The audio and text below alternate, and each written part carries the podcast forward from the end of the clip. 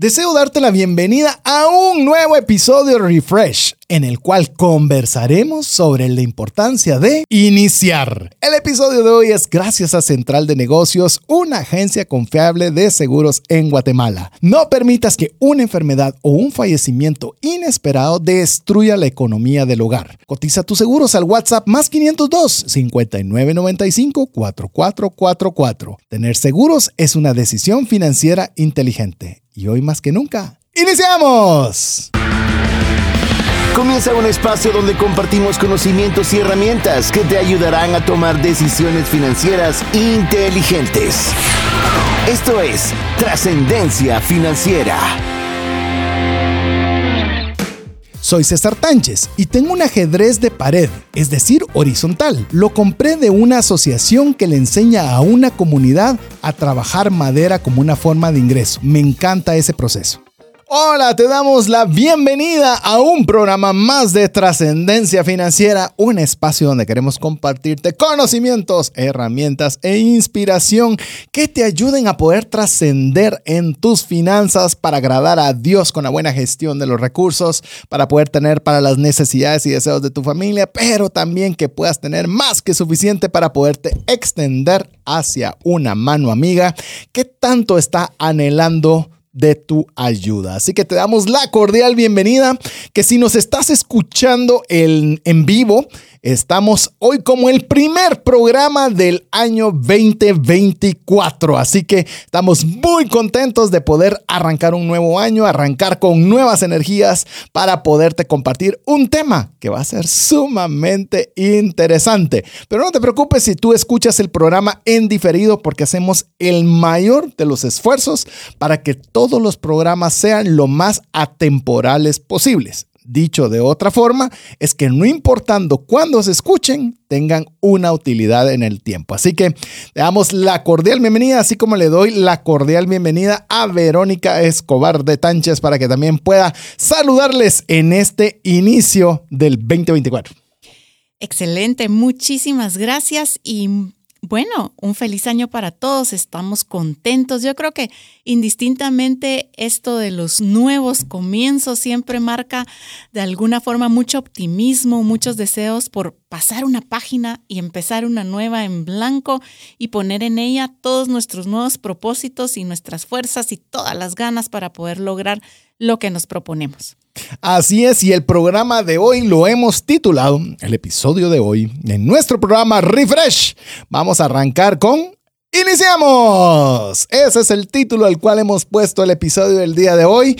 Si usted es una persona que nos escucha en formato de podcast, se dará cuenta que siempre tras una breve introducción, esa es la palabra con la que damos paso al contenido. Iniciamos. Y hoy hemos construido todo el contenido de hoy en relación a esta palabra. Ahí iniciamos. ¿Qué es el iniciar? Y a veces nos vamos a dar cuenta que no es tan fácil. Eh, a veces estamos rodeados de temores, rodeados de inquietudes cuando queremos iniciar algo. Y qué mejor poder ampliar sobre este tema en un inicio de año. Y si nos escuchas en cualquier momento donde estés escuchando este programa, ¿por qué no hoy ser el mejor día para iniciar algo. Así que, ¿qué te parece, Verónica, si arrancamos de una sola vez conversando sobre la definición que siempre nos gusta poder tener un marco conceptual para palabras que usualmente decimos, pero rara vez profundizamos en su concepto para poderla entender con total cabalidad. Bueno, iniciar es un verbo que refiere a acción, refiere al acto de comenzar algo.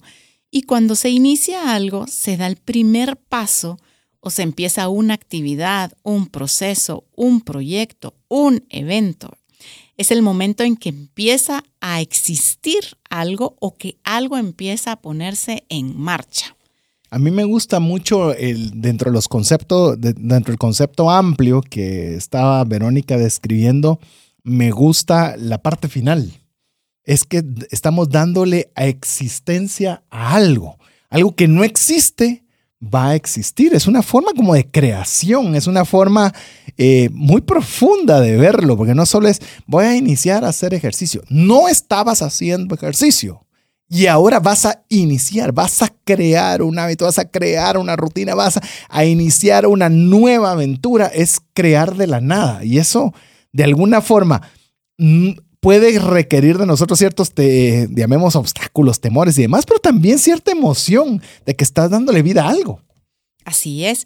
Imagínate que cada, creo que todos tenemos en, en nosotros la capacidad de iniciar cosas y muchas veces no lo hacemos. A veces puede ser el temor, a veces puede ser inseguridades y lo vamos a ver en el transcurso del programa, pero junto con el iniciar, está el proceso que eso lleva, porque inicio de alguna forma es un punto de partida, es poner en marcha, pero ¿qué pasa con todo lo que viene después? Y creo que allí es donde entra em, una pregunta. O sea, salimos de cero, pero ¿hacia dónde vamos? ¿Es solo iniciar lo importante o lo que viene después? Es, es una, una buena cuestionante que creo que vale la pena que la conversemos. Y yo creo que hay un libro de Peter Thiel, no creo no, hay un libro de Peter Thiel, eh, Thiel es T-H-I-E-L, si usted lo quiere buscar, que es, es fantástico, se llama De Cero a Uno. Así es como se llama su libro.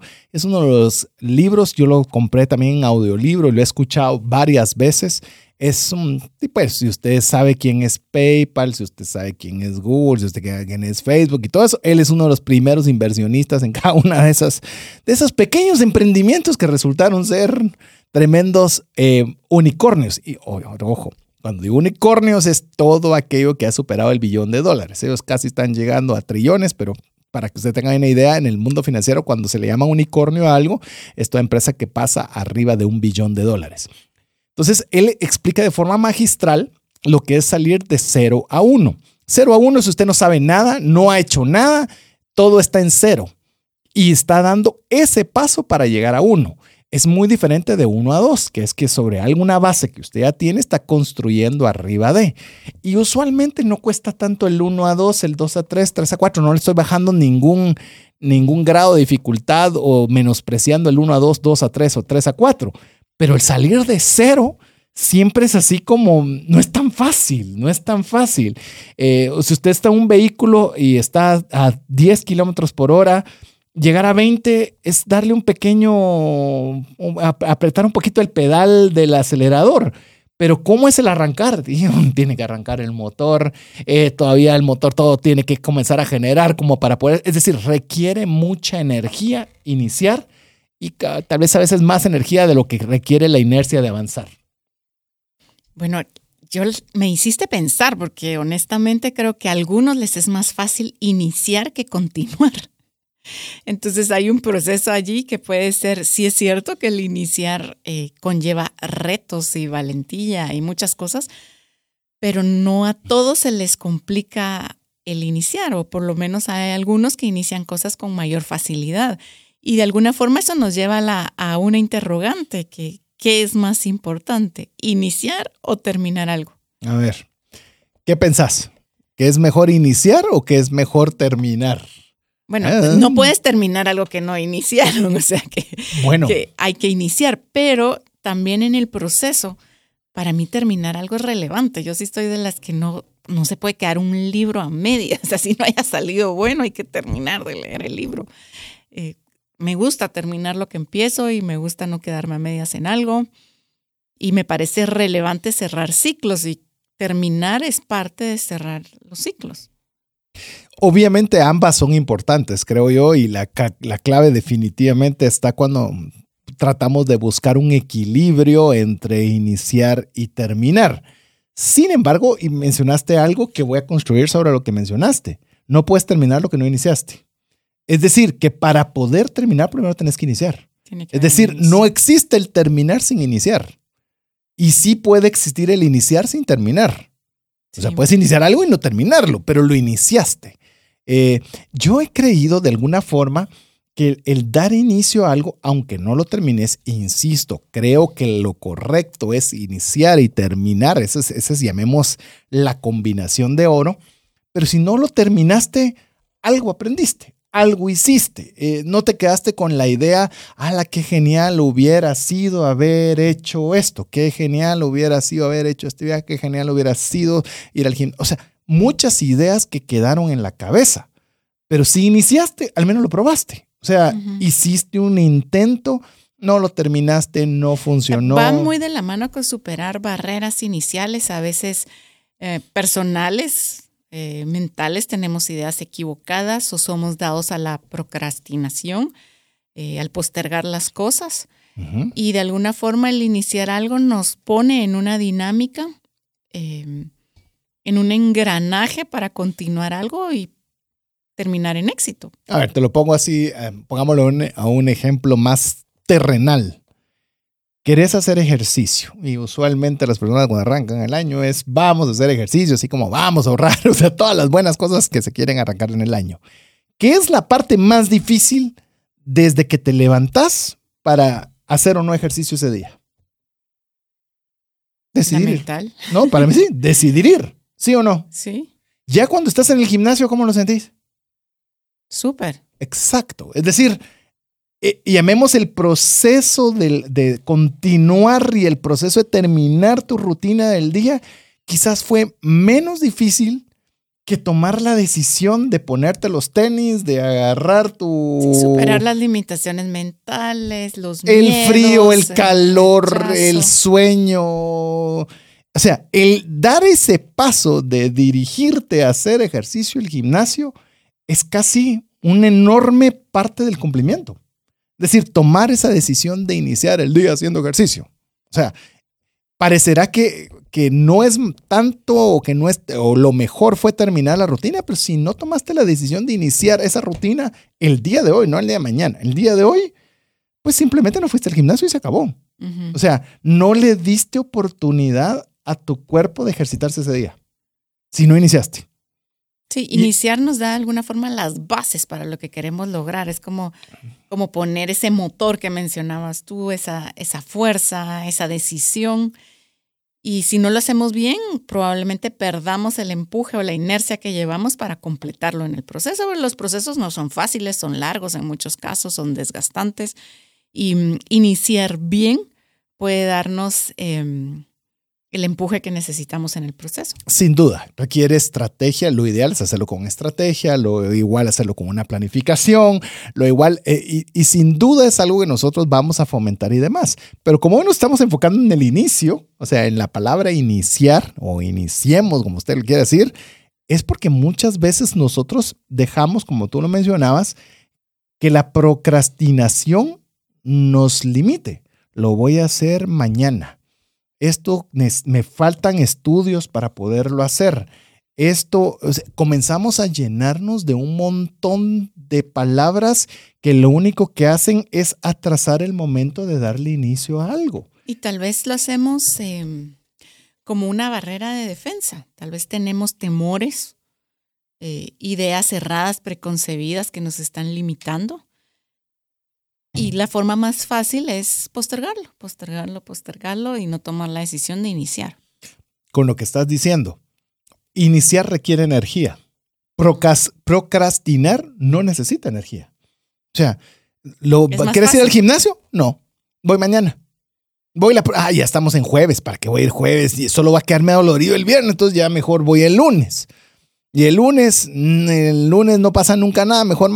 Y comenzamos a, o sea, procrastinar no requiere esfuerzo, pero el decidir tomar un curso de acción, salir de cero a uno, ah, requiere energía, requiere esfuerzo, requiere una rutina. Por eso, en el, en el, como lo vamos a ir viendo, y tal vez me adelanto un poco, para poder tener inicios que funcionen, necesitamos tener rutinas fáciles de, de, hacer, que sean sencillas de lograr, porque si nosotros no nos la ponemos fácil, o sea, siempre el ser humano va a recurrir a lo que es más fácil. O sea, siempre vamos a eso. Ah, no, a mí me gustan las cosas difíciles. Si usted puede ver algo más fácil de hacer ganando más o igual, usted va a hacerlo más fácil. Inclusive cuento una, una breve anécdota tú ya viste que tu pregunta sobre qué es más importante, iniciar o terminar algo, se extendió un poco. Eh, una breve anécdota que le preguntaron a un ladrón profesional. y le decían, mira cuál es el mejor sistema de seguridad que hay. Específicamente estaban preguntándole por casas. Y él dice, un ladrón profesional puede entrar a cualquier casa. Es decir, no hay un sistema de seguridad que sea lo suficientemente fuerte como para que no podamos entrar. Eso es de cajón. Pero, ¿por qué me voy a esforzar mucho cuando hay ciertas viviendas que son más fáciles de penetrar? O sea, no hay razón por la cual yo deba eh, exponerme. a una más complicada cuando hay una más fácil.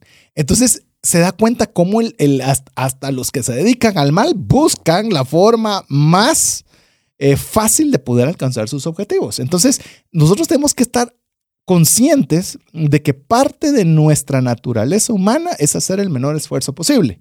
Y el iniciar requiere esfuerzo, requiere intención. Nos saca del status quo, nos saca de nuestra comodidad.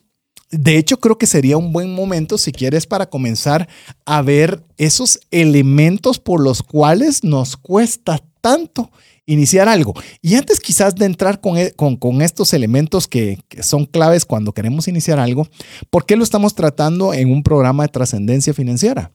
Quiero iniciar a ahorrar, quiero iniciar un emprendimiento, quiero iniciar la universidad, quiero iniciar muchas cosas queremos iniciar que nos pueden ayudar a mejorar nuestros ingresos, que nos pueden ayudar a mejorar nuestra economía eh, familiar, que nos pueden ayudar en gran manera. Quiero iniciar a ayudar a, una entidad no lucrativa para poder apoyarles en aspectos de generosidad, pero muchas veces se quedan en intenciones. Y el objetivo de este programa es decir, no se deberían quedar en intenciones, sino que demos ese esfuerzo por iniciar de una manera quizás torpe, y lo digo de una forma muy, muy respetuosa, no de la forma mejor lograda, pero ya dimos un paso. Y ese paso que lleve otro paso, que lleve otro paso, y cuando sentimos, ya tenemos algo que, que realmente vale la pena, porque tal vez ya me, ya me estiré un poco en esto, pero creo que vale la pena. Los grandes emprendimientos, las grandes empresas que nosotros miramos, no están ahí, o sea, no fue la idea concebida al inicio. Tenían ideas tal vez más pequeñas que se fueron eh, incrementando y que fueron creciendo y fueron evolucionando. Y creo que muchos de los creadores de las grandes empresas nunca pensaron que iban a hacer algo tan grande. Pero, ¿por qué? Porque no podían tener la dimensión total de lo que iban a lograr. Pero sí tenían que iniciar con algo como nosotros lo decimos, y es una palabra que repetimos mucho con Mario, es minimal viable product. Es decir, ¿cuál es lo mínimo que puede funcionar, que puede dar ese startazo? Iniciemos con eso. Y ya sobre eso construimos. Perdón, ahora sí. ¿Por qué nos cuesta? Perdón, no sé si vas a ampliar sobre eso. No, vamos a pasar al siguiente punto, que es por qué nos cuesta iniciar tanto. Mencionamos ya algo que puede ser el miedo al fracaso. Realmente podemos estar eh, cómodos donde estamos y nos da temor iniciar algo que no va a tener éxito. Eh, nos puede paralizar ciertas situaciones, em, podemos tener miedo a iniciar un proyecto y este temor al fracaso puede evitar que iniciemos algo que a lo mejor tenga un buen final. Pongámoslo aterrizado a, pie, a nivel de piso. ¿Tenemos temor de fracasar? ¿Tú podrías sentirte que tenés temor de fracaso? Yo creo que todos podemos tener, en, a nadie le gusta fracasar. Todos podemos tener en algún momento miedo a fracasar. Todos podríamos tener, bueno, tal vez usted no, escríbanos más 502 59 19 05 42. Tal vez en el caso de Verónica y mío podemos ser una totalidad en decir que nos da miedo al fracaso. Creo que nadie inicia algo con la intención de fracasar. Y creo que muchas veces no iniciamos porque pensamos, ¿y si falla? ¿Y si no estoy listo? ¿Y si no sale? ¿Y si no llega nadie? Mire, ah, yo arranco con esto a cada rato, le digo que a cada rato. Por ejemplo, cuando hacemos algún, algún taller en línea, un taller presencial, organizamos todo y lo, primero que preguntan todos, ¿para cuántas personas quiere el salón? Yo no, eh, no tengo ni una, ¿verdad? Em, ¿De qué tamaño tienen los salones? De tantos, 40, voy a decirle cualquier, cualquier número, 40. Buenísimo, entonces reservamos para 40, hacemos todo. Y cuando arrancamos decimos, ¿y si no llegan? ¿Y si nadie se apunta? Y uno lanza la convocatoria y nadie se anotó. Que ahí ah. ligado con la incertidumbre, ¿verdad? El desconocer, la falta de claridad, desconocer ciertas cosas ah, de cómo se va a desarrollar algo que sin duda nos puede generar la indecisión, ansiedad. Eh, o el buen ejemplo que tú decías, que siempre es, ay, Solo van dos, solo van tres. Iremos a llegar al cupo. Y cuando faltan dos días, no sé si eso sucede en otros países, pero en Guatemala, ¡ron! Todos. Y uno dice, ¿por qué no lo hacen antes? Se organizaría uno mucho mejor. Podría uno eliminar, como bien decía Verónica, ese miedo que están esos dos, que como bien lo mencionaba Verónica. Una es el miedo al fracaso Imagínense, tal vez le voy a decir mi imagen mental al arrancar una actividad presencial y le digo, tengo esa imagen mental. Imagínese usted un salón de 40 personas y hay tres personas sentadas. ¡Hala! O sea, eh, eh, eh, yo le digo la que yo veo, usted, usted analice la, la que le toque a usted en su lado, pero yo, qué vergüenza, van a decir no tuvo convocatoria, a nadie le interesó. Eh, pienso mil cosas, digo, yo no quiero fracasar en esto y entonces comienzo a meterle todo lo que tengo para que eso funcione. ¿A consecuencia de qué? Porque el iniciar algo requiere incertidumbre. Pero también me pone a pensar que mm, a veces medimos el fracaso de la forma equivocada. Seguro, seguro, seguro. decime eh, otra vez, ¿Qué es el fracaso? Para mí el fracaso es no haber iniciado algo. Porque ahí sí ya fracasaste y decís, bueno, falló o no falló algo.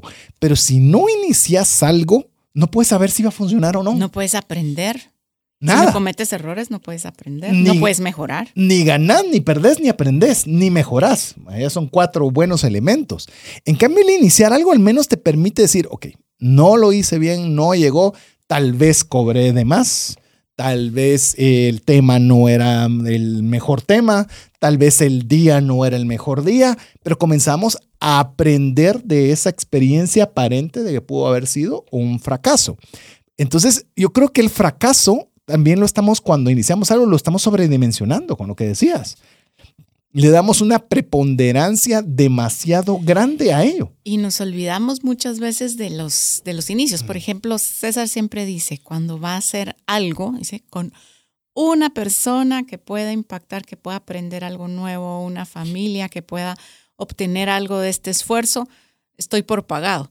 Pero claro, ya metido dentro del proceso, igual le da ansiedad que, que se llene, que lleguen las personas, que pueda cumplir con los compromisos, porque todas las reuniones presenciales llevan compromisos adquiridos y obviamente eso es lo que a uno más le preocupa.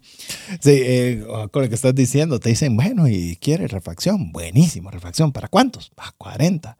Ah, bueno, entonces tiene que pagar el anticipo y nosotros, y si no llegan, bueno, ya comimos eh, refacción, saber por cuánto tiempo. Pero decías algo que es bien importante, ¿cómo usted puede combatir el fracaso? Porque en mi caso, esa es mi imagen mental, como obviamente tengo a Verónica como mi compañera de todo, compañero de vida, compañero de, de, historias, de inicios y demás, es que cuando estas situaciones se dan, otra vez me recuerdo eso. Me recuerdo, es por una persona que vale la pena hacer el esfuerzo. Es por una persona que... Pero es mi forma de poder contrarrestar ese miedo al fracaso, de poder contrarrestar esa incertidumbre y no quedarme con que mejor no lo hago, ¿para qué me meto? No vale la pena tanto esfuerzo, tanta vuelta. Mejor iniciarlo y con eso eh, nosotros comenzar a aprender. Así que, ¿te parece? Creo que nos da chance de poder todavía ver uno más, que es otra, otra de las razones por las cuales nos cuesta tanto iniciar algo, es por la falta de experiencia o conocimiento. ¿Qué pensás al respecto? Sí, sobre todo cuando uno puede ser un poco perfeccionista nunca va a estar algo lo suficientemente bien, nunca vamos a tener todos los conocimientos. Y otra cosa que es peor, siempre va a haber alguien más que sepa más que uno, que lo haga mejor que uno, y entonces, ¿por qué lo voy a hacer yo si hay gente que lo hace mejor?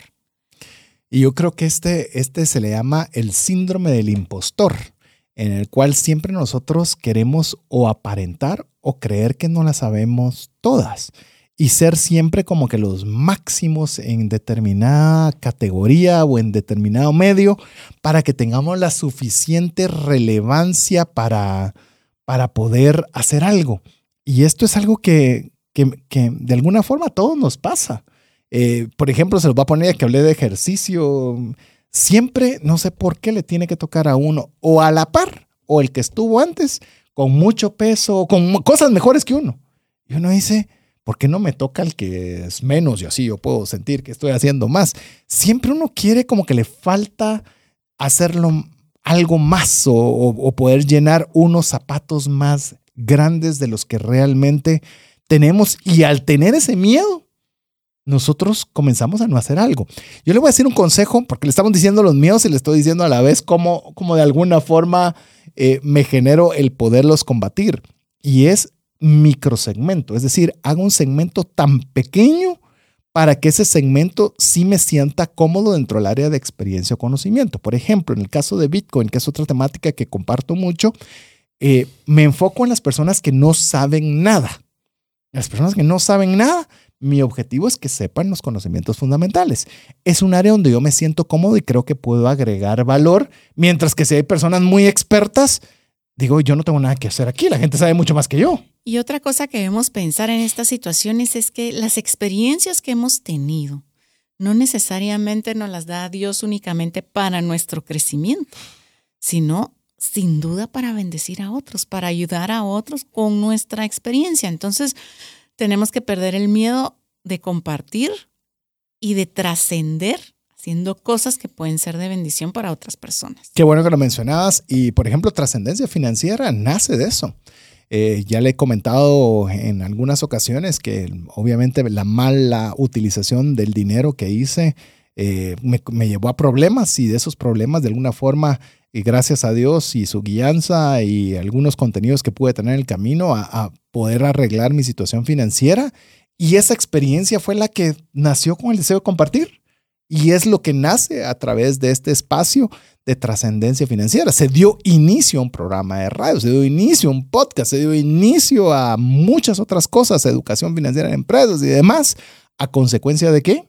De no dejarnos derrotar por la experiencia, sino aprovechar esas experiencias buenas y en unos casos duras para poder iniciar algo que sea de bendición. Pero bueno, vamos a hacer la primera pausa. Eh, le animamos a que usted pueda escribirnos más 502 59 19 05 42 e inicie con nosotros comunicación al respecto de lo que estamos conversando el día de hoy. Lo dejamos con importantes mensajes para usted. Si sientes que no te alcanza el dinero y que necesitas ordenar tus finanzas, el curso Transforma tus finanzas es para ti. En él aprenderás a gastar con inteligencia, salir de deudas, ahorrar con propósito, generar más ingresos y mucho más. Adquiere el curso en la página cesartanches.com en la sección de recursos. Invierte en tu educación financiera y transforma tus finanzas. Si llegara a fallecer la persona que lleva el ingreso al hogar, ¿se tendrían los recursos económicos para poder seguir adelante? Si la respuesta es no, el seguro de vida es algo imprescindible a contratar. Adquiere un seguro de vida de bajo costo que te devuelva todo lo aportado en 20 años. Cotiza el tuyo al WhatsApp más 502 5995 4444. ¿Sabías que según Employee Financial Wellness, un empleado ocupa más de 144 horas laborales al año lidiando con problemas personales de dinero? Mejora la productividad de tu empresa proporcionándole a tu equipo educación financiera. Solicita una propuesta al WhatsApp más 502 59 19 Si el contenido de este programa te genera valor, compártelo en tus redes sociales. Trascendencia financiera.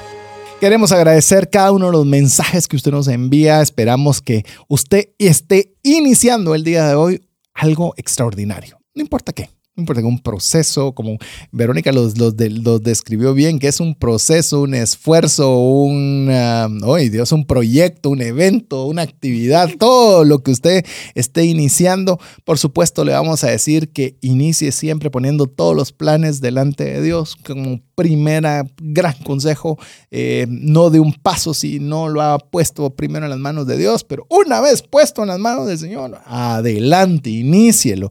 Y insisto, los fracasos, como diría Verónica, están sobredimensionados. Muchas veces los vemos mucho más grandes de lo que realmente son. Yo no sé si te ha pasado, perdón, en, esta, en, este, en este tema, es que a veces nosotros cuando enfrentamos ciertos desafíos decimos, no fue tan difícil como me lo imaginaba. Es decir, nuestra imaginación previo a iniciar era que algo iba a ser sumamente duro y ya cuando lo atravesaste decís, pues no fue tanto como lo esperaba.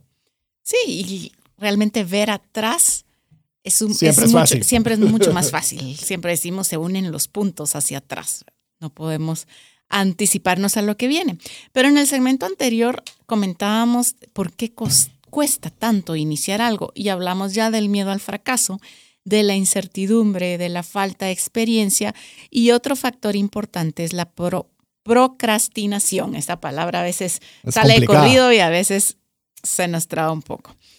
Pero es importante y es importante aprenderla y entenderla porque realmente en algún momento no sé si exista alguien que pueda decir yo jamás he procrastinado nada, pero es una tendencia natural que tenemos a posponer ciertas cosas, sobre todo cuando no nos agradan o no estamos totalmente seguros. Y creo que la procrastinación eh, va incrementándose conforme se, conforme le damos oportunidad. Es decir, si, le, si no quieres iniciar procrastinar, lo hago mañana. Ese mañana significa que para hacerlo de mañana al día siguiente se vuelve todavía más difícil. Como que esa procrastinación agarra fuerza de alguna forma y cuando sentimos ya no queremos hacerlo. O sea, lo dejamos tanto al tiempo que hasta le perdimos el siquiera el deseo de poder iniciar. Porque una cosa es que tengamos el deseo de iniciar y no iniciamos, y otra es que por tanto dejarlo al tiempo, ya hasta el deseo se nos quitó. No sé si te ha pasado alguna vez que, que uno quiere algo, pero no lo hace y de repente ya ni te importa. O sea, ah, nos hizo, nos hizo. Pero a veces es porque lo hemos ido dejando y el tiempo se ha ido como, como que le hubiera sumado intereses y se volvió una bolita muy grande todos los puntos que tenemos anotados hoy para compartir de alguna forma están entrelazados, porque con la procrastinación viene también entonces el confort en la situación actual. Realmente no lo hice ayer, puedo no hacerlo hoy, estoy bien así, a lo mejor y ni pasa nada y tal vez no funciona y tal vez el otro mes. y entonces el desgano se acompaña del confort de la situación en la que nos encontramos y podemos encontrarnos en una situación de resistencia a un cambio.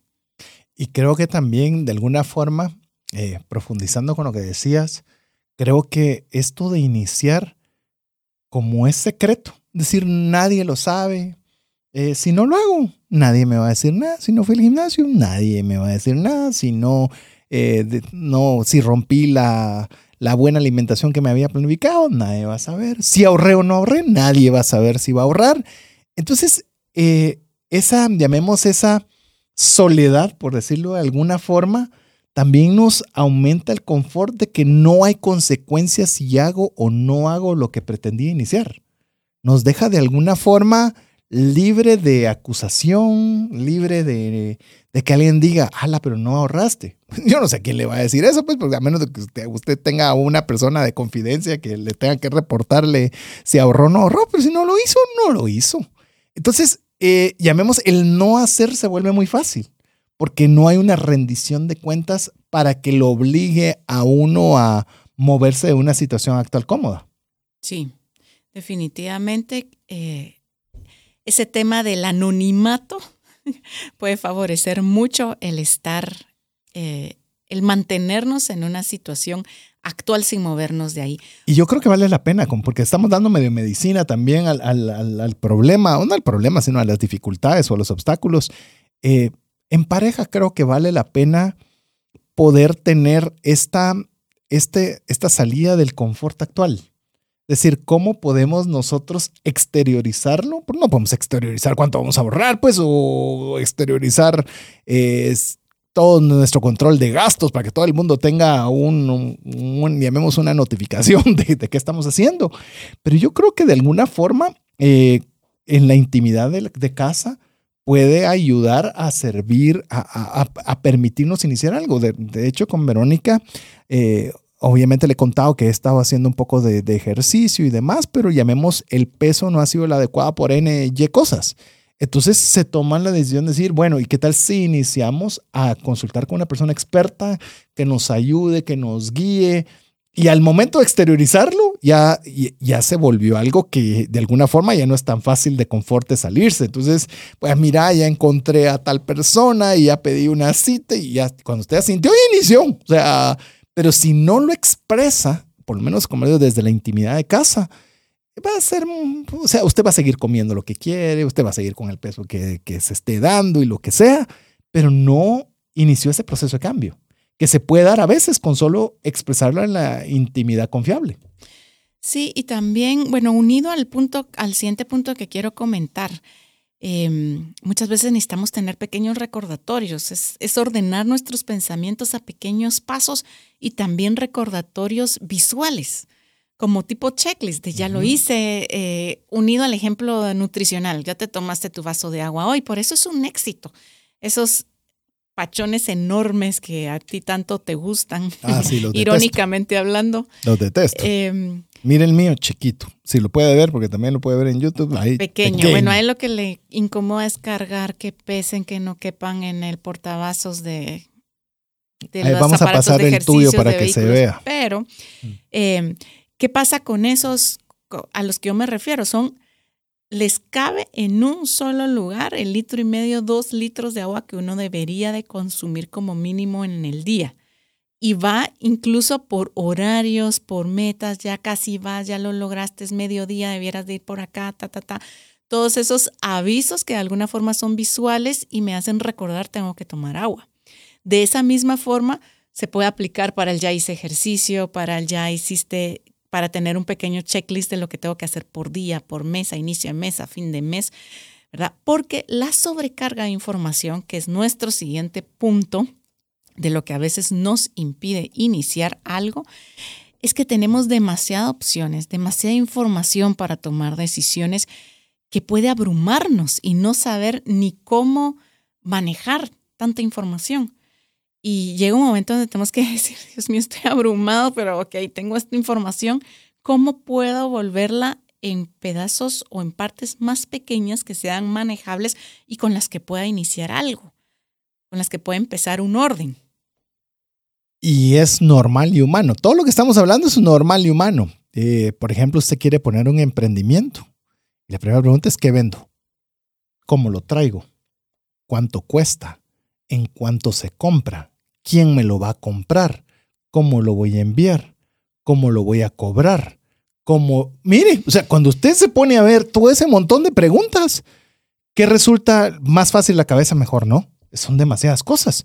No sé todo lo que está diciendo y, automáticamente la cabeza dice ya no más. O sea, si, es, si hay demasiadas preguntas abiertas sin respuesta, mejor no hago nada. Y, eso no lo digo otra vez, no estoy atacando, son cosas que pasan en nuestra cabeza en todo momento.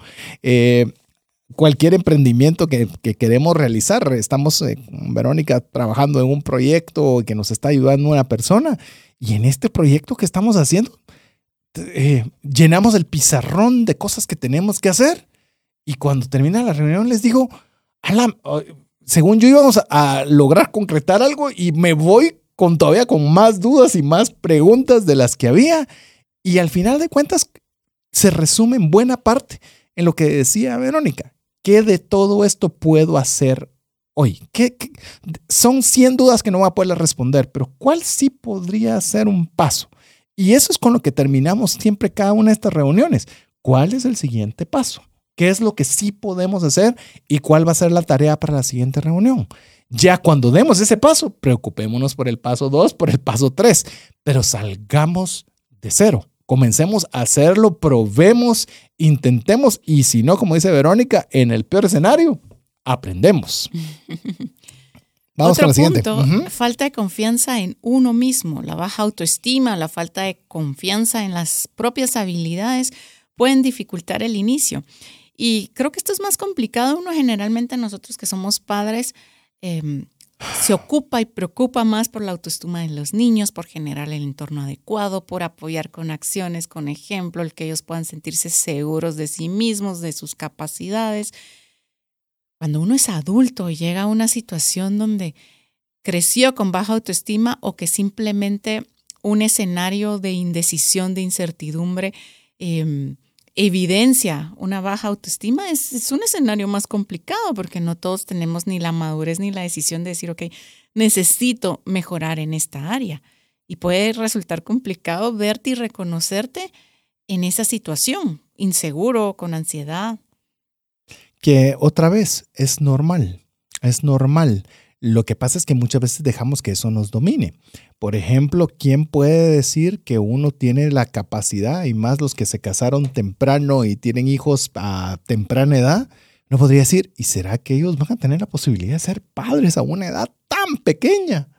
Y resulta que ahí van aprendiendo a base de golpes y también los que los tuvimos, no importa cuándo hayamos tenido hijos, eh, a veces nosotros decimos, ¿será que tenemos lo suficiente para poder ser buenos padres? ¿Será que tengo lo suficiente para poder compartir? Mire, yo he hablado de, de educación financiera por muchísimos años. He hablado de Bitcoin por muchísimos años. He hablado, hay ciertas temáticas que debería ya con los años que llevo compartiéndolas, sentirme sumamente tranquilo de que lo que puedo compartir va a ser de ayuda y bendición para las personas que lo van a oír. Y aún así siempre uno se pregunta, ¿será que voy a poder llenar la expectativa? ¿Será que lo que voy a decir voy a poder tocar la mente y los corazones de las personas? Y es una pregunta que siempre existe. Y, a la postre no la veo ni siquiera como mala, porque lo mantiene, lo, va a mantener como ágil, lo va a mantener con la cabeza abierta. No va a llegar tan confiado, ¿va? Como ya me la sé, entonces la voy a... No, sino lo mantiene de alguna forma vivo para poder Pero si la sabes controlar. Ah, por supuesto. si eso no te controla, y yo no sé, eh, creo que nunca te he preguntado cómo, lo, cómo manejas esos pensamientos, porque llegan, seguro llegan y más de una vez. Y uno hay situaciones donde no se siente muy confiado. Para mí tengo ciertos versículos que me apropio y que repito y que manejo y trato de manejar mis pensamientos y de nominarlos y dominarlos y de atacarlos y revertirlos con pensamientos positivos de yo sí puedo, yo soy hija del rey de reyes, todo lo puedo en Cristo que me fortalece, eh, en fin, eh, las promesas de Deuteronomio 28. Trato de manejar mucho eh, los pensamientos y de tratar de encauzarlos hacia algo positivo para no dar lugar a la ansiedad. Ya que me hiciste la pregunta, te voy a decir dos cosas. Una, es que siempre veo un nerviosismo cuando se va a hablar a un público, no importa si sea un público de 20 personas un público de mil personas o lo que fuere, que me ha tocado a todas. Sea, ¿por qué siempre ese ligero nerviosismo a la hora de arrancar? Y en cierta oportunidad escuché a John Maxwell, que te puedes imaginar John Maxwell cuántas charlas ha dado, cuánto ha recorrido, y él decía que todavía a la fecha seguía sintiendo ese nerviosismo antes de hablar al público. Entonces dije, bueno, si él todavía lo sigue sintiendo, pues bueno, de alguna forma eh, es normal que yo lo pueda tener. Y como lo mencionaste, yo creo que a los que tenemos la oportunidad de leer la palabra de Dios y tener algún extracto que nos pueda servir, le digo el que a mí me sirve, Dios nos da un espíritu de temor, sino de poder, amor y dominio propio poder, que usted tiene la capacidad de poderlo hacer, de poder hacer lo que sea que usted esté iniciando.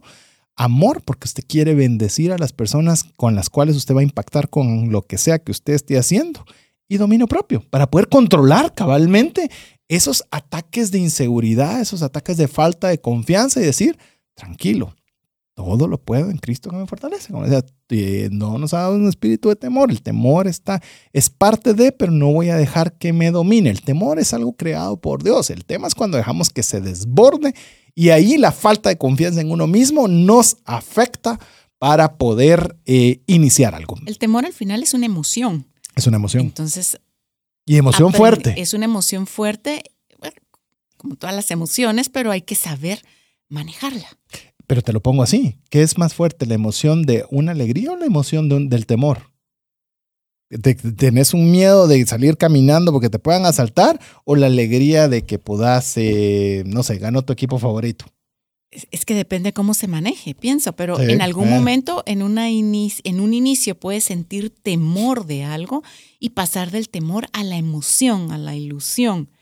Sí, y lo sientes hasta más gratificante porque logró atravesar aquello. Otro de los obstáculos que queremos compartirle para no iniciar algo es algo que tanto Verónica como su servidor eh, nos cuesta bastante, que es el perfeccionismo, el querer tenerlo todo perfecto, nítido, y usted quiere, hay un restaurante en Guatemala muy famoso en el cual tiene hasta una señora vendiendo tortillas en la entrada. Uno quiere tener todo el mapa completo, nítido y perfecto. Y muchas veces sucede lo que de alguna forma he ido aprendiendo y cada vez lo estoy aplicando más, es a no tener parálisis por análisis. Porque por quererlo tenerlo todo perfecto, nunca sale a la luz nada. Y es mejor que salga algo que no sale perfecto, pero ya salió y lo vas perfeccionando en el camino. Sí, así es. No entendí lo del ejemplo del restaurante. Hay un restaurante en Guatemala que tiene, por ejemplo, las personas que les gusta este restaurante, voy a, aclararlo para aquellos que no, no, no puedan estar relacionados, que, que dentro del restaurante vende pan. O sea, pan, llamemos con como acompañamiento de la comida. Pero hay personas que les gusta comerlo con tortilla. Entonces hay una señora que está en la puerta de ese restaurante vendiendo tortillas, algo que el restaurante permite que se haga, porque es mm. parte de lo que las personas disfrutan más de ese alimento comiendo tortillas, pero el restaurante por su política no va a incluir tortillas en su menú. Entonces uno dice, a la qué genialidad hasta tener a la señora que vende las tortillas ahí. No se dieron cuenta de eso hasta después. Y uno quisiera tener hasta el proyecto, hasta teniendo a la señora vendiendo tortillas en la puerta. Eso lo voy a ir descubriendo conforme avance y no permita que el perfeccionismo, para aquellos que tendemos a ser un poco, eh, que queremos todo que esté perfecto, incluso ya lo he mencionado antes, pero hasta las propuestas las quería con la punto y coma, el punto perfecto. Y dije, no, que vayan lo suficientemente bien, no haciendo un mamarracho, mamarracho, no haciendo algo mediocre, no haciendo algo malo, pero tampoco tiene que ser perfecto. Puede ir mucho mejor de la media. Eso le diría yo que con eso anímese. Correcto. Otro de los puntos que nos pueden evitar o impedir iniciar algo es la falta de apoyo. Ah, es importante eh, uno sentirse apoyado en el entorno y la ausencia de esto puede ser que el proceso de inicio sea mucho más desafiante, eso sin duda. Y yo creo que muchas veces eh, empresas o emprendimientos inician con sociedades, no tanto porque necesite o aporte algo el socio, sino que no queremos hacerlo solos. De que alguna forma queremos que alguien esté con nosotros en el mismo barco y o salimos juntos o nos caemos juntos. Yo no estoy diciendo que eso sea malo, pero muchas veces, eh, si no conseguimos esos socios, entre comillas, o esas personas que nos acompañan en el emprendimiento, proceso, lo que sea, eh, no lo hacemos porque sentimos que vamos a ir solos. Y yo creo que es algo que vale la pena que lo reconozcamos y que veamos si no es algo que nos está impidiendo poder iniciar algo. Así que, y una más que queremos compartirles, si se cuentan, el iniciar no es tan fácil, O sea, si hay una serie de obstáculos que muchas veces no nos damos cuenta que a veces nos impiden dar ese primer paso. Vamos con el último. La complejidad del proyecto. Tener la percepción del que el proyecto es demasiado grande o complejo, definitivamente es algo que nos va a desalentar. Eh, podemos sentir que es algo que sobrepasa nuestras capacidades, nuestros conocimientos. Y ese grado de complejidad de lo que queremos iniciar puede abrumarnos e impedirnos iniciar. Eh, lo mencioné con el ejercicio y se lo vuelvo a mencionar en esto de complejidad del proyecto. Haga algo que le está en sus capacidades, que le requiera 60-70% de su esfuerzo, pero que lo pueda hacer consistentemente en el tiempo. Yo creo que eso es uno de los principales aprendizajes que he tenido últimamente. No es dar el 100% cada vez que yo puedo. Me voy a fundir, me voy a eh, es muy probable que no pueda mantener el esfuerzo 100% todo el tiempo, pero que algo que pueda hacerlo 60-70% durante mucho tiempo. De hecho, la lectura que, en la cual aprendí esto eh, está basado en un estudio que se hizo para atletas olímpicos de esquí, de esquí eh, sobre nieve, no esquí sobre agua, en el cual se dieron cuenta que los entrenamientos intensos eran muy pocos. Eran, yo qué sé, de 100 entrenamientos, uno o dos.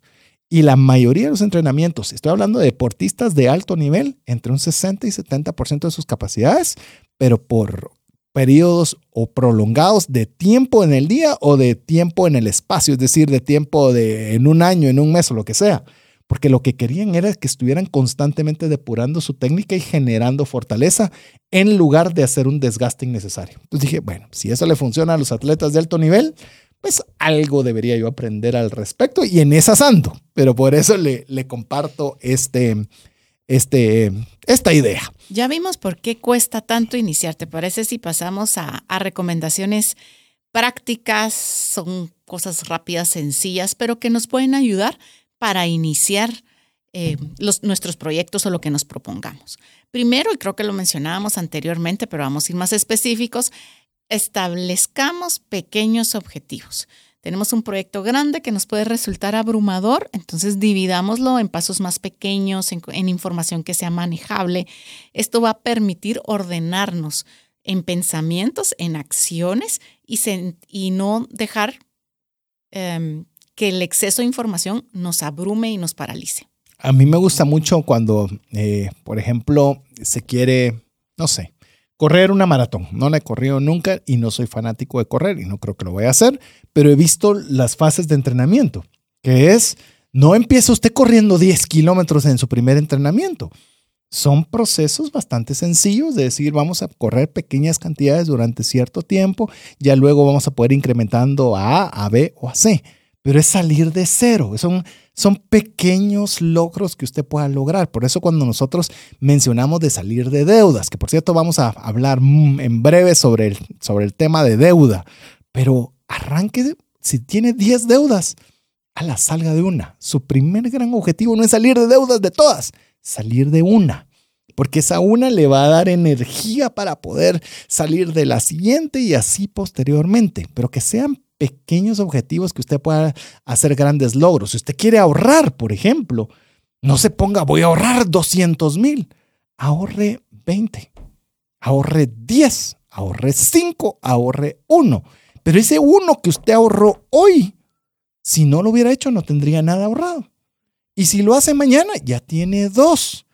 Es mejor tener uno diario que a pensar que voy a tener 30 en un mes sin lugar a dudas. Las maratones siempre son excelentes ejemplos y muchas veces también hemos corrido y dejamos de correr. Y que yo ya corrí una de 10, ahora de una vez me tiro a la de 21. Y realmente eh, no, no funciona así. Usted ya estuvo en la cima una vez, sí, pero ahorita no está. Entonces tienen que hacer pequeños pasos para llegar a donde quiere estar. Que de hecho esa es la segunda recomendación práctica que queremos darle del primer paso. Del primer paso. Ya estableció cuáles son sus objetivos. Buenísimo. Estableciendo objetivos no llego a ningún lado. ¿Cuál es el siguiente paso? Eh, lo aprendí de una, de, una, de una empresa que nos confió un trabajo específico de educación financiera y esta persona que dirige el proyecto nos decía, mire, la planificación es, es, es buenísima, es muy buena, pero prefiero una planificación regular una extraordinaria ejecución que una extraordinaria planificación con mala ejecución. Y se me quedó grabado. Es más, no solo gracias a Dios tuve la oportunidad de servirles y tener un ingreso sobre eso, sino tiene razón. ¿Cómo va a ser nuestra ejecución? ¿Cuál es nuestro primer paso? En el ejercicio le quiero contar rápidamente qué es lo que hago. voy a dejar a mis hijas al colegio y de una vez voy con la ropa de deporte para de una vez después de dejarlas en el bus, me voy inmediatamente al gimnasio. Si yo no hago eso, no voy. Si no hago eso, no, porque si yo regreso a mi casa, veo que hay mucho frío, que huelo que hay café, ya no lo hizo. ¿Cuál es ese primer paso que usted puede hacer para poder iniciar algo? Así es. El siguiente paso es establezca una fecha límite, pero una fecha límite que sea realista, que tenga sentido de urgencia que sea realizable, pero que también motive eh, a continuar. Yo creo que esa fecha límite eh, es como lo hemos contado varias veces, pero con un viaje que hicimos en amigos, que eh, Mario particularmente fue el que dijo, buenísimo, qué bueno que queremos ir a tal lugar. La, la pregunta es, ¿cuándo?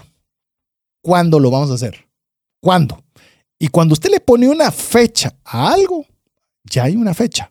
En el caso, por ejemplo, si usted va a ir al gimnasio, eh, estoy hablando mucho de deporte, pero definitivamente estamos, yo creo que eh, el ejemplo es válido, vaya a inscribirse. Ese es el primer paso. Inscríbase.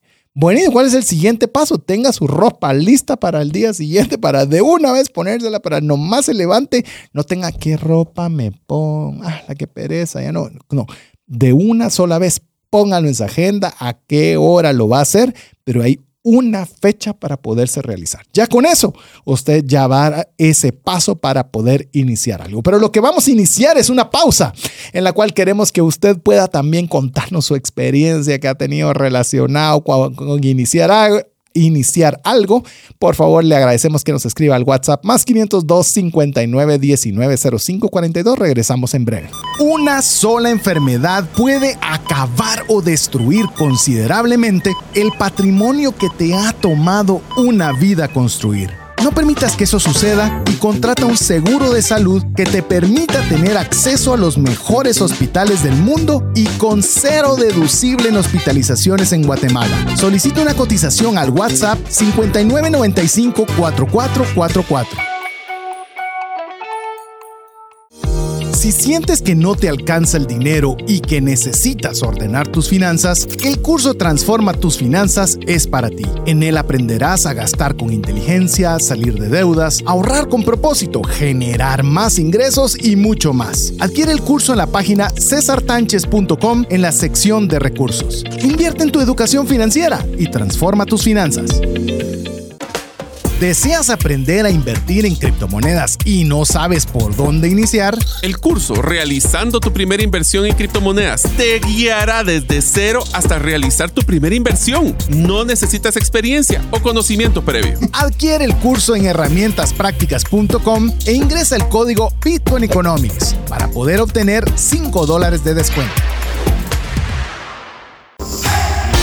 Apliquemos juntos el APC de trascendencia financiera. ¿Qué significa APC? Aprender, practicar y compartir.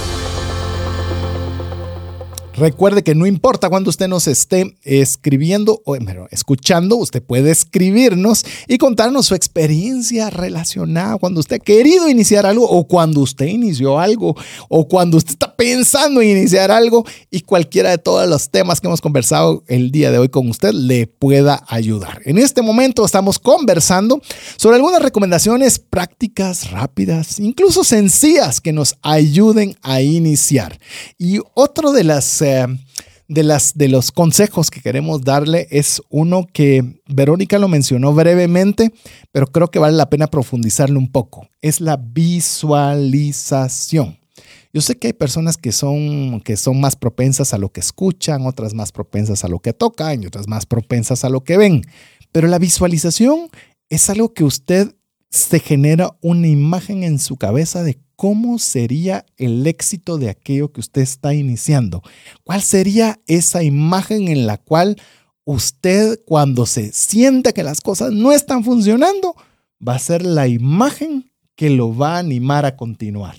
Porque momentos difíciles siempre van a haber. El tema es cómo vamos a reaccionar cuando esos momentos lleguen. Así es.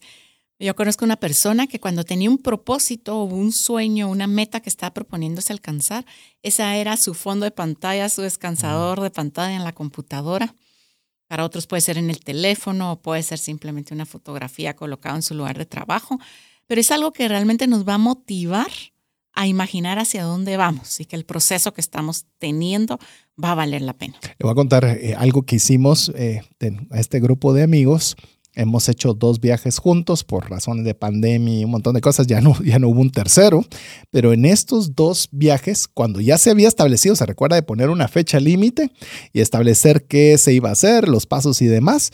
Y este tema era importante, la visualización. Decíamos, ¿cuál es la foto que nosotros queremos tener de este viaje? Pueden haber muchas, pero ¿cuál es la foto que todos añoramos que pueda ser la foto de, esta actividad. Y mire, teníamos en cada uno de estos dos viajes una foto que tomamos del internet. Es decir, esta es la foto que tiene que, que estar igual, pero con nosotros en ella. Eso es visualización. Y fue precioso porque nosotros, a pesar de que teníamos varias actividades diferentes en cada uno de estos dos viajes, esa era la foto que iba a ser como el epicentro de todo ese esfuerzo, logística, eh, todo lo que habíamos iniciado para lograrlo. Y es increíble cómo se siente de sabroso el poder ver que se logró hacer. Incluso me recuerdo perfectamente, lo hicimos en un, en un grupo privado de Facebook donde estaba la foto y qué rico. Ahorita la vamos a cambiar por la nuestra. ¿Qué tal usted con lo mismo en lo que usted quiere hacer? ¿Qué tal con la grabación de su título universitario? ¿Qué tal con una nueva destreza que quiere realizar? ¿Un viaje? ¿Un emprendimiento? ¿Cómo se vería su local? No sé, todo aquello que ahorita no es suyo, como en el caso de nosotros la fotografía tomada de internet, pero que usted lo puede convertir en suyo y que usted cambie esa foto genérica por una foto de lo que usted visualizó antes de iniciar. Así es. Otra recomendación importante es eliminar las distracciones. Estamos en un en una era que estamos rodeados de distracciones, de accesos em, muy fáciles y convenientes a, a, Internet, a redes, a grupos, a mensajes, comunicaciones, y realmente pueden convertirse, si uno no regula o no limita los tiempos en cada uno de ellos, en un distractor. Y no solo distractor, sino también consumidor de tiempo. ¿Qué es más atractivo? ¿Planificar su próximo emprendimiento o dar su primer paso a un emprendimiento o ver una serie de Netflix? Es un distractor. ¿Estoy contra, contra las plataformas de streaming? No, pero es más fácil. Es más fácil, no, no requiere tanto esfuerzo y, y sí requiere esfuerzo eliminar esos distractores de lo que usted quiere hacer. Usted quiere leer un libro porque eso es lo que usted quiere iniciar. Quiere iniciar con el hábito de la lectura. Hay muchas cosas más interesantes o más atractivas, por lo menos si usted no tiene el hábito aún generado. Eh, quiere ver una serie, quiere cualquier, ver redes sociales, quiere ver cualquier cosa menos leer. Entonces, ahí es donde nosotros tenemos que eliminar los distractores. Póngale incluso en modo avión a su teléfono por un momento, por lo menos mientras usted lee las dos páginas que lo van a sacar de cero el día de hoy. Ya con eso usted inició. Ya después lo conecta y hace todo lo que usted quiera.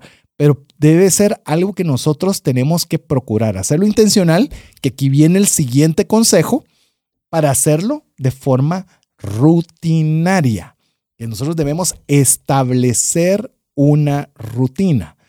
Cuanto esto dicho de una forma más elegante es establecer el hábito. Cuando usted ya hizo un hábito, ya ese hábito se vuelve automático. Y cuando es automático, se vuelve un estilo de vida.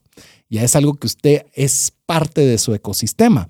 Si usted nunca ha leído, seguramente apartar tiempo para leer dos páginas le puede parecer dificilísimo. ¿Cuándo lo voy a poder tener el hábito de la lectura? Pero si usted lo hace una rutina diciendo, no me tomo la primera taza de café hasta que haya leído dos páginas del libro, o mejor aún, únalo con ese placer de tomar un café. Me voy a tomar mi café leyendo dos páginas de este libro. Y se va a dar cuenta que conforme usted lo hace hoy, mañana, pasado y subsiguiente, va a volverle una rutina, que para eso hay mucha gamificación. Por ejemplo, nuestra hija está con una, eh, con una plataforma para aprender inglés y ahí le dice que no puedes perder tu racha porque tenés que hacerlo hoy, si no te van a bajar de. Aprovechemos todo ese tipo de incentivos para mantenernos. Incluso Kindle, que es la plataforma digital para lectura de libros, también le lleva rachas. Y uno decir, yo no quiero perder mi racha, yo quiero continuar mi racha de poder seguir leyendo todos los días. Y aunque sea dos páginas, debo de leer. Y eso nos va a volver que el iniciar no sea tan difícil porque estamos estableciendo una rutina. Sí. Estos, estos hábitos pequeños nos van a llevar a hacer cambios grandes a futuro y a lograr grandes cosas. Otro aspecto que es importante es el apoyo en nuestro entorno, el apoyo social. Es decir, em, compartir este proceso, este inicio, este plan con amigos o familiares. No quiere decir que usted lo divulgue, lo anuncie en público. Si lo quiere hacer y está bien por usted, hágalo. Pero compártalo con alguien, con alguien que lo pueda apoyar, con alguien que le pueda alentar, que pueda incluso em, cuestionar de forma constructiva, ¿verdad? Cómo va en el proceso, que sea de alguna forma un socio en esa gran motivación que tiene para seguir adelante. Mire, ejemplo eh, pequeño, pero de alguna forma relacionado, eh, en, una, en un taller que dimos recientemente, una persona decía que tenía dificultades para ahorrar. Y, y siempre el dinero que tenía se lo gastaba. Y un día dijo, no, ya no, tengo que ver qué hago. Y le dijo a su hija, que ya era mayor, me vas a guardar este dinero y ponerlo en un lugar que yo no sepa y que tú tampoco estés eh, con acceso a él y ahí va a estar guardado.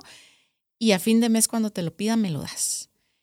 Y eh, dijo, bueno, yo voy a proponerme no hacer ningún gasto y ver cómo subsisto este tiempo sin ese dinero. Y así lo hizo y se apretó y todo, y al fin de mes tuvo ese dinero. Me dice, mire, ni cuentas ni nada me había funcionado porque yo todo lo que tenía me lo transfería, lo gastaba, lo, ¿verdad?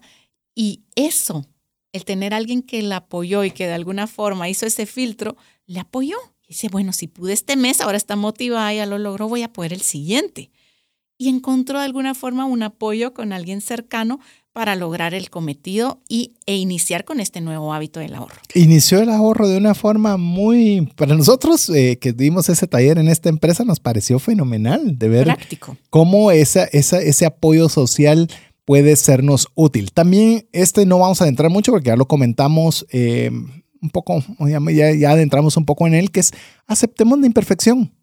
No somos perfectos ni vamos a ser perfectos y nos vamos a caer en el camino, pero preocupémonos cuando nos caigamos. Es que si, y si me caigo y si no sale y si pierdo una clase y, y si cuando suceda. Preocupémonos en ese momento de ver qué vamos a hacer. Pero como estamos hablando de iniciar, no es momento de, de quererlo todo perfecto.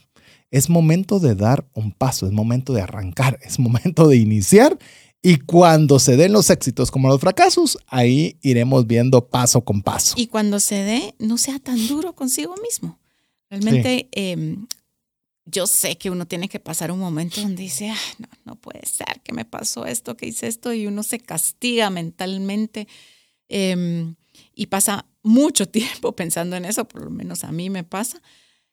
Em, pero no se castigue tanto, sea benevolente, piense, ok, bueno, pasó, ya no lo puedo cambiar, voy a tratar de aprender. Si llega a volver a presentarse una situación de estas, lo voy a manejar diferente y trate de seguir adelante. Uno a veces suele encerrarse con esos pensamientos, pasarse castigando y pasarle dando vueltas a eso más de lo que se merece. Y creo que con lo que estás mencionando, vale la pena darle paso al siguiente consejo, que es también eh, no solo castigarnos demasiado, no castigarnos demasiado, sino también celebrar los pequeños logros. Ya se levantó y genial para el ejercicio, hacer ejercicio, buenísimo, qué bien que lo logramos. Ya va una semana, wow. En cambio, ¿qué es lo que usualmente hacemos? Una semana y no veo ningún resultado. Una semana estarme levantando y al contrario, hasta subí de peso. No sé, comenzamos a ver todas las cosas que salieron mal. Celebremos con nosotros mismos. A veces los más rudos con nosotros mismos somos nosotros mismos, o como ya conoce usted aquí en Trascendencia Financiera, mí mismo es el más duro para, para con las cosas. Seamos también, eh, celebremos. Ya dimos este primer paso, genial.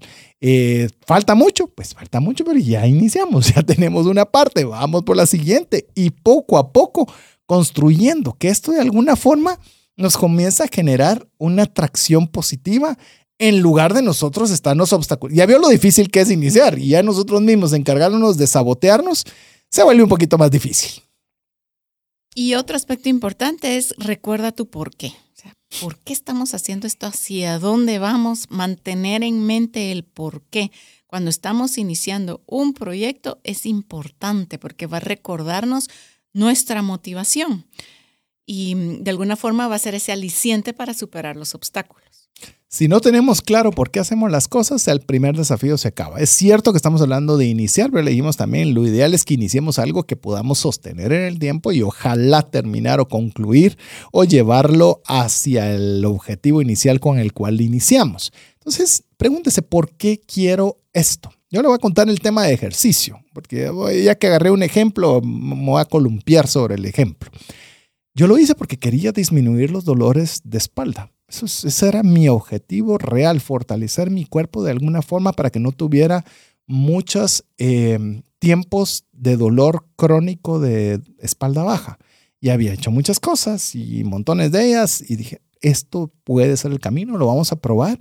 Y ha sido para mí un alivio el tener esto. Entonces, cuando no quiero ir, me recuerdo y digo, ¿cómo has estado de tu espalda? ¿Cómo te has levantado en las mañanas? Me levantaba muy bien. ¿Qué creerías que ha sido lo que te ha motivado o lo que ha logrado esto? Y entonces digo, voy al gimnasio. Y cuando al gimnasio, parte de lo que aprendí en el tema de las molestias de la cintura es el estirar. Porque de alguna forma uno pasa mucho tiempo sentado, entonces hay ciertos músculos que deben estirarse más para que no haya ese impacto sobre la cintura. Y lo que menos me gusta, que cree que es, es estirar. Y cuando terminé de hacer los ejercicios de fuerza, digo, ya me voy a ir. ¿Qué es lo que te ayuda para tu espalda? Ah, los estiramientos. Ok, entonces, para allá, hacer los estiramientos. Entonces, el por qué es clave, porque le recuerda a uno por qué uno inició algo. Porque yo, si usted no tiene claro por qué va a iniciar algo, no va a tener ese, e, ese recordatorio de por qué vale la pena hacer el esfuerzo. Y si no, al primer desafío, vamos a decir, pues ya no. Eh, ya no. Así que bueno, hemos yo creo visto que, qué es más importante para qué es más importante si iniciar o terminar algo, eso ya lo discutimos en el programa. Hablamos también de por qué cuesta tanto iniciar algo. Hemos compartido con usted recomendaciones prácticas y rápidas para iniciar y antes de finalizar vamos a dejarle algunos pensamientos sobre qué necesitamos para iniciar un plan o proyecto desde cero. Aquí le vamos a dar algunos consejos que, que si usted está pensando en iniciar, pueden servirle como, le decimos como un checklist, como una, ¿cómo se podría decir un checklist en español? Eh, un listado de cosas a, que sería bueno que usted considere para poder arrancar. Así que, ¿qué les parece si arrancamos ya con la primera? Ok. La primera es creatividad e innovación. Para iniciar algo necesitamos ser capaces de generar ideas novedosas, de pensar de forma innovadora para desarrollar algo que sea único, un producto o servicio que realmente agrega valor y sea diferente a lo que ya existe. Hay cosas que ya existen, pero ¿cómo podemos pensarlo de una forma diferente? Me gusta este ejemplo que lo escuché de Donald Miller, en la cual su hermana tenía una floristería, tenía, tiene, supongo, no, no, no creo que lo haya cerrado. Y una floristería es una floristería, no cambia de un lugar a otro. Pero lo, lo diferente o lo innovador o la creatividad fue decir, hay muchas personas ocupadas que olvidan fechas importantes. ¿Qué pasaría si ofreces el servicio de poder enviar una, un arreglo de flores a la persona que es a su esposa, a su hermana, lo que, que sea, quien sea que quiera enviarlo, una vez al mes. Y la persona se desconecta de estar pensando que lo debe de hacer y de una vez ya está planificado y hasta, hasta usted puede poner los 12 mensajes de una vez diferentes para que se vayan ese detalle eh, una vez al mes en este caso. Eso es despertar creatividad y despertar innovación. Es algo que otras floristerías no están haciendo. Usted tiene una floristería, ya le regalé un consejo que usted puede también probarlo y verlo, pero eso le va a ayudar a usted a ver si un proyecto, ¿qué es aquello que no se está haciendo? No tiene que inventar el agua azucarada, ya existe. Pero ¿cómo va a usar esa agua azucarada si hay múltiples formas en las cuales usted podría tener una oportunidad de iniciar algo que pueda ser de beneficio para otras personas. La planificación y la estrategia es el siguiente punto. Tenemos que tener cierta habilidad para establecer un plan claro y definir una estrategia que nos permita tener claridad de los objetivos, del alcance y de los pasos que haremos para alcanzar o llevar a buen término este proyecto que iniciamos. Yo se lo pongo eh, tal vez de una forma más sencilla que se me ocurre. Escriban una hoja de papel, qué es lo, perdón, qué es lo que usted pretende realizar y cómo lo va a lograr de la forma más eficiente posible. No la más grande, escuche bien, no, la más grande, la más ambiciosa, no, ¿cuál sería un paso que yo pueda dar y póngalo por escrito? ¿Cuáles son esos pasos que usted debería hacer y la forma más eficiente de hacerlo? Porque puede hacer una serie de pasos que no necesariamente son los más efectivos. Entonces, ponga primero los pasos y luego cuál sería eh, la forma más adecuada costo, tiempo, beneficio para que usted pueda ponerlo en práctica. Porque cuando usted lo pone en papel y ya pone los pasos, es así como, bueno, ya tenés los pasos, ¿va? Entonces, ¿qué te falta? Da el paso. Pero si no tenés la claridad en los pasos, no tenés la claridad de qué vas a hacer, entonces no hay un plan, no hay una estrategia, entonces no hay, acción. Exacto. Otro aspecto que es importante es, son las habilidades de comunicación, saber trasladar la visión del proyecto a otras personas e incluso a nuestro equipo de trabajo para poder trabajar y comunicarnos de manera efectiva en equipo. La comunicación es clave, es uno de mis temas, llamemos favoritos cuando hablamos de tema de comunicación y leyendo el libro del Shake CEO, del, llamemos del, del la persona regente de, la ciudad de Dubái y él decía que la comunicación es clave y debe empoderar y debe de venir del corazón. Y eh, por eso él dice que él no deja que ninguno de sus discursos se los escriba a nadie, sino él mismo los da y los da en base a cómo él lo siente y cómo quiere que las personas estén integradas dentro de la misma. Entonces, esa habilidad de comunicación, ¿cómo va a ser usted para comunicar aquello que va a iniciar? Quizás puede conseguir socios, quizás puede conseguir clientes, quizás puede conseguir muchas cosas que usted no tenía idea de cómo las iba a poder conseguir, que cuando usted está pensando en iniciar y resulta que teniendo esto bien claro, poniéndolo en redes sociales, o sea, porque a veces pensamos que tiene que ser un discurso ante 10 mil gentes. Bueno, ¿cuántas personas lo siguen a usted en su red social? ¿Lo siguen 5 mil? Bueno, tiene una audiencia de 5 mil personas. Yo sé que el algoritmo no le llega a los 5 mil, pero tiene una audiencia en la cual usted puede expresar sobre aquel plan o proyecto para que usted pueda iniciar desde cero.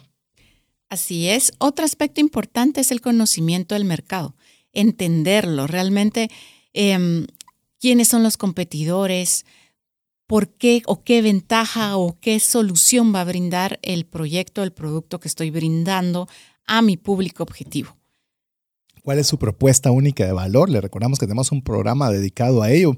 ¿Qué lo hace diferente? Y todo esto es, imagínense, este es el proceso de, de carpintería, le llamo yo, donde usted está comenzando a poner todos los bloques listos para poder iniciar aquello que usted desee realizar. Esto es como, un, como le digo, es un checklist si usted quiere iniciar principalmente un emprendimiento, pero cámbiele la palabra emprendimiento por cualquier cosa que quiera realizar. Eh, la gestión de su tiempo. Este es vital. ¿Cuánto tiempo le va a dedicar y de qué forma lo va a utilizar de la forma más eficiente? Oiga bien, quiero ver si en un programa, eh, tal vez aquí voy a ponerme de acuerdo con Verónica, para hacer un programa sobre la gestión del tiempo y consejos para aprovecharlo de la forma de la mejor forma posible. Es más, si usted quiere que, sea un programa de refresh, escríbanos al WhatsApp más 502 59 19 05 42. 59 05 42. Sí, al día se me estaba cruzando el número. Eh, porque la gestión del tiempo va a decir, ala, yo quiero tener una mega empresa. ¿Tenés el tiempo para poderlo hacer ahora? No, es que lo haría en mis ratos libres. Bueno, entonces va a ser un poco difícil hacer algo demasiado grande en tus tiempos libres, pero inicia con vender lo que querés vender a través de redes sociales y que te lo paguen por un Visa Link o yo qué sé, pero comencemos con algo de acuerdo al tiempo que tenemos disponible. Así es, con esto y relacionado al tiempo está la gestión del mismo, eh, ser capaz de administrar el tiempo de manera eficiente para cumplir con los plazos y mantener el enfoque de las tareas importantes. Ya más o menos lo habías dicho tú unido al punto anterior. Em, así que podemos pasar al siguiente, que es la resolución de los problemas. Tener la capacidad de identificar y de abordar los desafíos que puedan surgir durante el desarrollo del proyecto. No nos vamos a librar de los problemas. Realmente em, lo que nos tiene que motivar o retar es saber enfrentarlos y saber cómo manejarlos y cómo solventarlos. Me gusta mucho el, versículo bíblico que no, no, no me gusta. Es una realidad. En el mundo tendréis aflicción. Pero tranquilos, yo he vencido al mundo. Eh, es decir, desafíos los vamos a tener, sin lugar a dudas. Entonces, cuando iniciemos algo, debemos tener claro que van a existir esos desafíos pero que estamos agarrados de la mano de Dios y aunado a eso tenemos un plan y una estrategia y aunado a eso sabemos el por qué lo estamos haciendo y hemos hecho la diligencia necesaria para conocer a nuestro mercado, saber cuál es nuestra propuesta única de valor, pues tranquilos, podemos continuar adelante eh, aún a pesar de las dificultades. Que esto viene a otro consejo. Tenemos que tener adaptabilidad y flexibilidad hacer cualquier cosa no es unir punto de A a B en línea recta. O sea, va a ser una, va a ser más volátil esa línea que, que los precios de Bitcoin muchas veces. Es decir, sube y baja y va por una curva y regresa y vuelve. Así es cualquier cosa que nosotros queremos iniciar. Lo que tenemos que hacer es ser flexibles y adaptarnos con cada uno de estos cambios para poder seguir y poder tener claro que cuando iniciemos, eso es parte del camino. Parte del camino es aprender de las experiencias y utilizarlas para poder mejorar continuamente y mejorar el proceso del proyecto. Y otro de los puntos son conocimientos técnicos. Es difícil, muy difícil, no digo que imposible, pero muy difícil que alguien tenga todos los conocimientos que se requieren para un proyecto. Y en esa parte debemos de ser honestos y dependiendo del tipo del proyecto, también pensar en tener una asesoría correcta. O sea, si yo, yo estoy convencido de que este es el proyecto que quiero hacer, veo la oportunidad del negocio, del mercado, tengo el espacio para hacerlo, los contactos, pero no tengo el conocimiento técnico, no debe ser una limitante, pero sí debe ser inteligente en poderme asesorar con la persona correcta de esos conocimientos técnicos para poder, em, digamos, sobre llevar estas situaciones y poder enfrentar y manejar el proyecto de mejor forma. Es decir, o lo contrata o lo adquiere. O sea, o, adquiere esos conocimientos que puede tomarle más tiempo o contrata a alguien que ya tiene esos conocimientos para que le acorte la curva de aprendizaje. Eh, de más está decir también que vamos a necesitar una gestión financiera, de tener todos los conocimientos básicos para administrar los recursos que vamos a necesitar para aquel proyecto que vamos a iniciar y que lo podamos sostener en el tiempo. O sea, persistentes. que, que es el último consejo con el cual vamos a cerrar, que es la persistencia y la determinación. Si no va a ser algo de forma persistente y determinada, llamemos, va a iniciar. Sí, sí va a iniciar pero, no, vamos, a terminar. Pero lo que sí terminó hoy es el programa que increíblemente se nos fue el tiempo de una forma muy rápida, pero esperamos que sea una motivación para usted. Que cualquier cosa que usted ha tenido esa idea y que le gustaría arrancar, que no se quede en idea, que no se quede en algo que hubiera sido bueno, sino que sea algo que usted pueda iniciar. Le recordamos poniendo en las manos de Dios todos sus proyectos, pero aunándolo a alguno de todos los consejos que le hemos compartido el día de hoy para que eso se materialice en algo que sea de bendición para usted, de bendición para su familia y de bendición al prójimo también para que pueda verse beneficiado de ese esfuerzo que usted hoy está iniciando. Pero con esto llegamos al final, Verónica. Nos despedimos y le deseamos muchos éxitos en este nuevo inicio. Así es. Recuérdese que en este caso de trascendencia financiera iniciamos y ahora terminamos. Pero no sin antes recordarle que usted pueda compartir este programa si lo escuchó en, alguna plataforma de podcast, de, compartirlo con alguna persona que usted crea que pueda serle de bendición. Esperamos contar con usted con el favor de su audiencia la próxima semana, si así Dios lo permite. Mientras eso sucede, en nombre de Verónica Escobar, Jeff en los controles, su servidor César Tánchez, que Dios le bendiga. Si el contenido de este programa te genera valor, compártelo en tus redes sociales. Trascendencia financiera.